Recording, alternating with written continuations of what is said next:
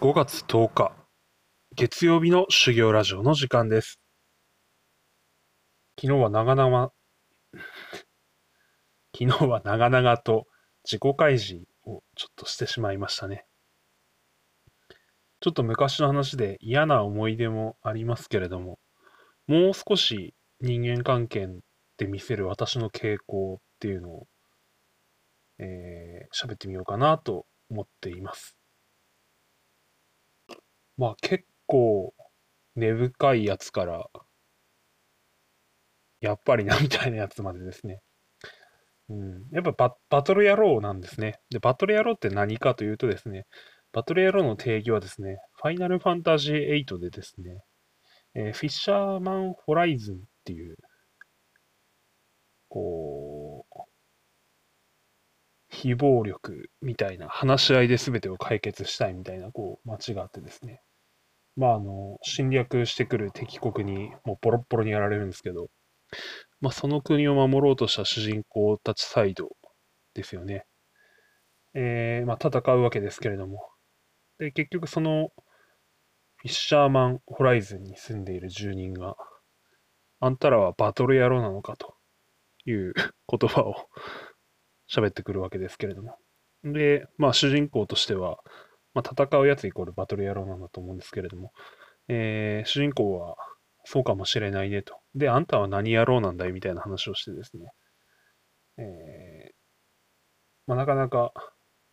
自分としては印象に残っている言葉でして、まあ、バトル野郎いいなと思っていて 使っているわけです。まあ、そんな感じで私のバトル野郎エピソードをですね、少しずつ話していこうかなと思います。それではスタートです。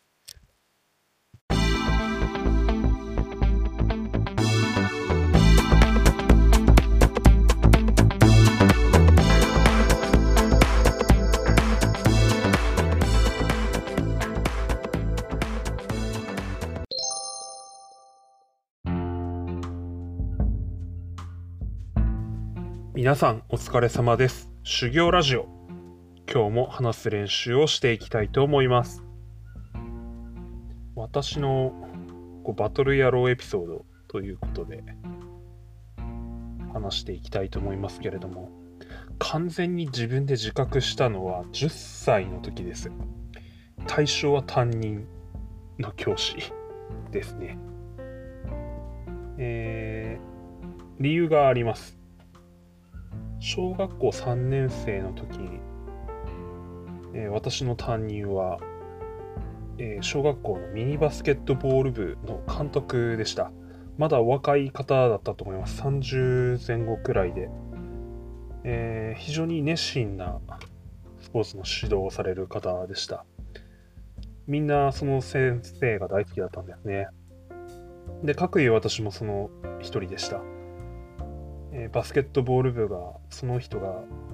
監督をするようになって非常に強くなったんですね。私は部活動というのは小学4年生からスタートするわけですけれども、まあ、友人たちとですね、まあ、担任の先生が好きだったのでその先生が指導するバスケットボールっていうのは一体どういうスポーツなんだろうと思って時々体育館に行っては練習を見学していました。非常に、えーコートを動き回ったりですね、まあ、パスをこう回しながら、非常に走りながらですね、こう攻めていくというスポーツなんだということが分かったんです。で、先生はとても厳しい指導、でも温かい指導をしていると私は思いました。それはあの学校、学校じゃない、すいません。えー3年生の私たちに見せる、えー授業の指導方法とは全く違う姿だったんですね。えー時に厳格ではありましたし、うん、厳しいという指導方法でもあったように思います。で、一番面白かったというか私が驚いたのは先生は、えーバスケットをやったことがなかったんです。どういうことかというと、本当に今も学校の先生たちというのは、えーご自身でクラス担任であったり授業を持たれたりしている中でそれとは別に、えー、全くご自身の本来の本業とは関係のない部活動の、えー、担任顧問であったりというのをされていると思い全く変わらずに大変なことだと思うんですね。本当に、えー、少しずつこう自分も大人になってきてまさに本当頭の下がる思いと本来そういうのは、え外部に委託するべきなんだろうというところが今の私の気持ちなんです。まあ、その方が、えー、指導を受けてる方も伸びやすいですからね、あの運動したことない人に運動の指導を受けたって意味ないですからね。とはいえ、その先生は あのバスケット知らないのに一生懸命バスケット勉強して、えー、その地区ではナンバーワンの学校に押し上げちゃったんですよ。それってすごいことだなと思っててもちろんこう能力のある生徒先輩たちもいたんでしょうけれどもまずエネルギーっていうのをすごい感じていました私もで私はあのもうバスケットやろうと思ったんです小学4年生になったら、えー、これしかねえと。みんな野球行ったっすけど俺はバスケットやるみたいな。身長もでけえしなみたいな感じでですね。で、まあ、先生はただ、その後、4年生になる前に転勤されてですね、いや私は本当に悲しくて、この人から俺はバスケットを習いたかったし、えっ、ー、と、当時の私の思いだと、1、2年のですね、担任の先生が一緒だったっていうのもあって、3年も担任持っていただけるんだったら4年生も持っていただけるんじゃないかなと思っていて、すごい楽しみにしてたんですけど、それがなくなってですね、私は3年2組でしたけど、3年2組のこう全生徒がですね、先生のこう転勤を悲しんでですね、もう号泣してしまったというクラス全員がですね、という出来事があったんです。で、4年生になって、なんかそれなりの妙齢のおばちゃん先生が担任になりました。なかなり厳しい方ではあったんですけれども、まあ、厳しいのは私別にどうでもいいんですよね。そんなのは、まあ、厳しくて当たり前でしょうし、基本的にはですね。で、やっていたところ、まあ、もちろん昨年までのノリとはクラスは違うわけですよね。で、まあ、それに対して先生が怒るのは、そりゃそうなんだろうな。まあ、私、あの、10歳でしたけど、まあ、そりゃそうだろうなっていう気はできる子だったんですね。まあ、好きではないけど、まあ、それしょうがないよな、みたいな感じで納得できるっていうんですか。で、あまりに他のクラスメートが結構騒ぎすぎたのもあって、で、その担任の妙齢のおばちゃん先生が、前の担任が悪いから今こうなんだと。えー、というようなことを言って、私がこう尊敬している先生を全否定で入ったんですね。で、その瞬間私がもう、こいつこの野郎みたいな感じになって、もうあいつの言うこと絶対聞かねえみたいな。絶対聞かないっていうのは、その授業とかそういうのはちゃんとやりますけど、明確に嫌いだっていう意思をですね、ずっと向け続けようっていう気になってやってました。で、なんかその騒ぎすぎた先生がめっ生生徒か生徒とかその取り巻きが先生にめっちゃ怒られて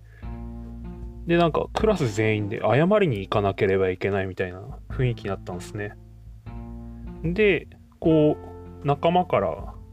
誘われるわけですけれどもなんで俺が謝りに行かなきゃいけないんだっつって、えー、私は絶対に謝りに行かなかったっていうのがありますで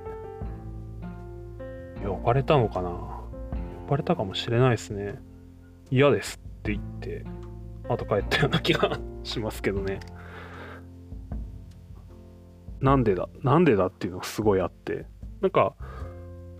授業態度が悪いのを怒られる筋合いはあると思うんですけれども、前と比較してその人の悪口言って怒られる筋合いはねえだろうみたいなのがあって、で、ずっと1年間こう嫌いだっていう意思を向け続けましたね。で、ただ当時、まあ、そこまで私もメンタル強くなくてですね、あの、こいつこの野郎みたいな気持ちでいつもずっと授業を受けてるんで、ちょっと紙のですね、一部分をこう、いつもこう書きながらこう、授業を受けてたんですね。で、そのせいがあって、その部分が抜けちゃってですね、なんか円形脱毛症みたいな感じになっちゃって、いや、多分ほんと嫌いだったんだろうなと思うんですけど、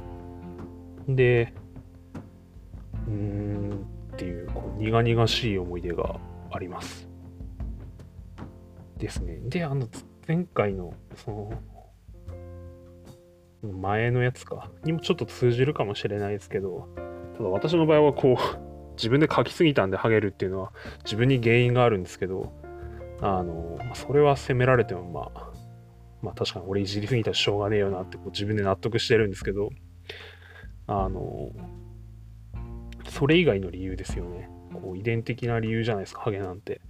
あの、他には、あと、例えばあの、太りすぎとかそういうのもあると思います。単に私のように不節制でこう、デブってる人もいれば、こう、ご持病のですね、こう、体の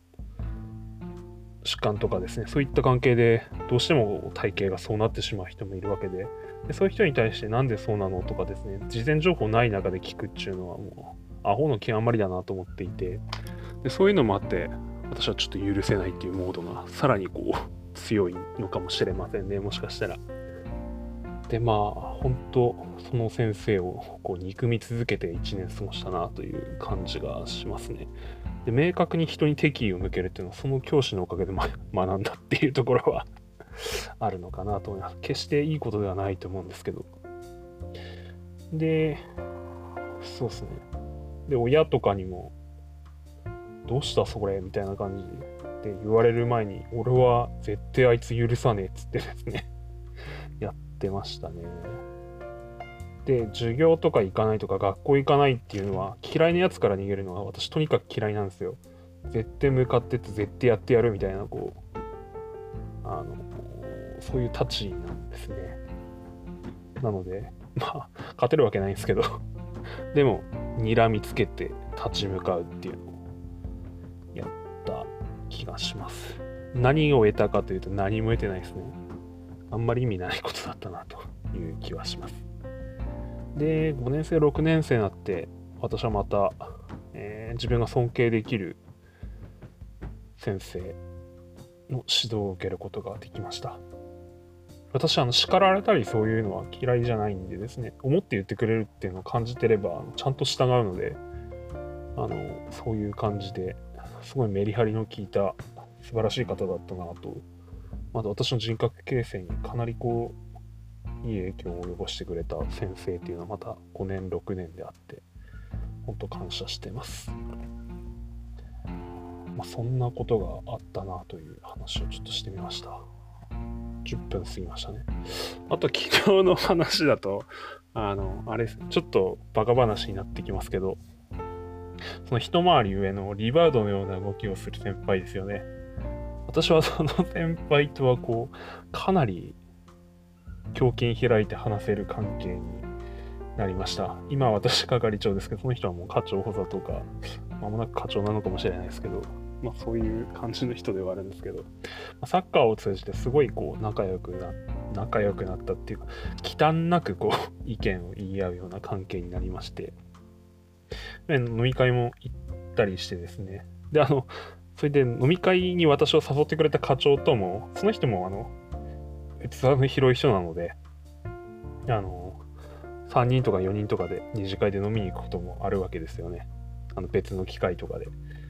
えーで、そのリバウド先輩がですね、私はもうリバウドとかジャイアンって呼んでるんですけど、その人はあの裏ではですね、あの、俺がなんか自分は頑張ってるのに、えいまいち評価がとかって言い始めるんですよ。たまに。たまにですよ。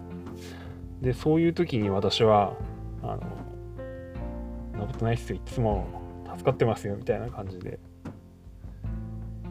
どうしたんですかそんなみたいな感じで喋ってるんですけど、自分に向けてるうちはいいんです矢印を。で、その人が、あの、他に矢印向け始めるんですね。あいつはどうだとか、なんか同じ量であいつは頑張ってねえのにとかって言い始めるとですね、で、また私がこう、こうイライラし始めてですね、で、一定限度を超えるとですね、いや、しっかりしろ、おっさんつってですね。ちゃんとせえみたいな感じで、あの、あんたがそんなこと言ったら、こう好きで絡んでる俺がバカみてえだろみたいな感じでですね、ちゃんとせえって言って、何事なんか言ってる暇ねえだろっつって、言ってる暇ねえだろっていう言い方をしないです言ってる暇ないんじゃないですかみたいな。では、ないんじゃないですかってとは言ってます。その前のちゃんとせはちゃんちゃんとせって言ってますけど、あの、まあ、そんな感じで、えー、やってますね。で、まあ、やっぱ面白いもんで、その後、その人たちとはまた、一昨年くらいまでもう一回組んだんですよね。その、当時の課長が課長より1個の部長になって、えー、リバード先輩が課長補佐になって、で私が係長になってて、やってて、まあ、うまくやっぱバランス取りながら、言いたいこと言った分ですね、それはもう普段は立てまくって、しっかりできたなという感じはしますね。お互いは尊重し合ってやったかなと思ってます。それもこれもまあ部長の人のおかげかなとすごい思っていて、器広いなと思ってました。大前自弱としてるっていうんですかね。で、私はその人の口調を、まあ、あの、ご退職されましたけれども、え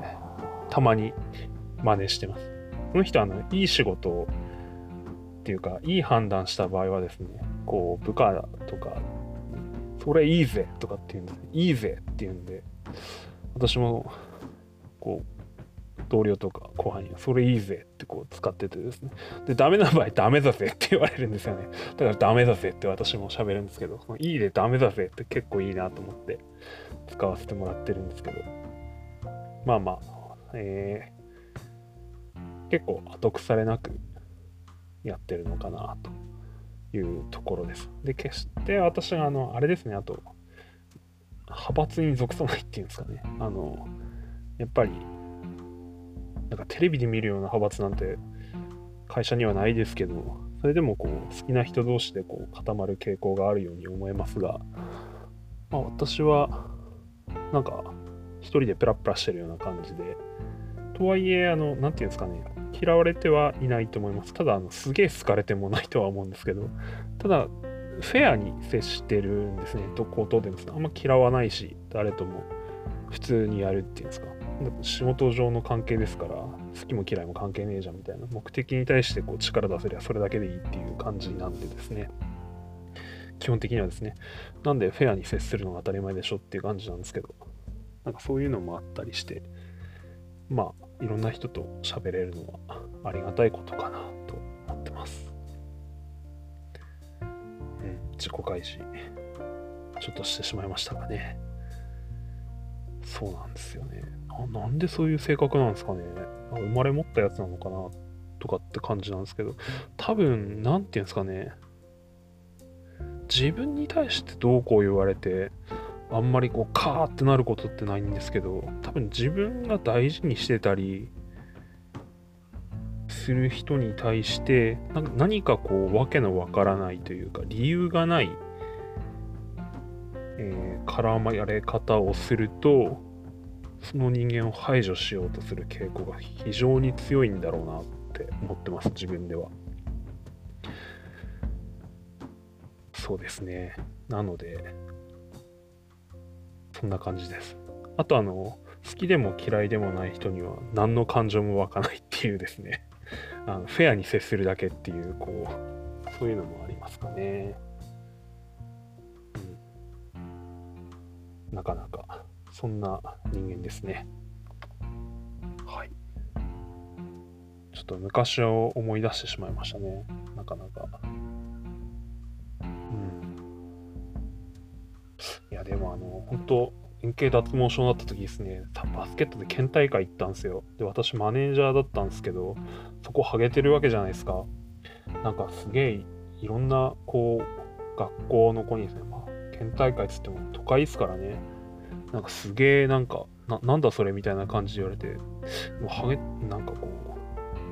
ハゲてるもんしょうがねえんだよなとかと思って、うん、毛が抜けちゃってさ、みたいな感じでこう答えるんですけど、こ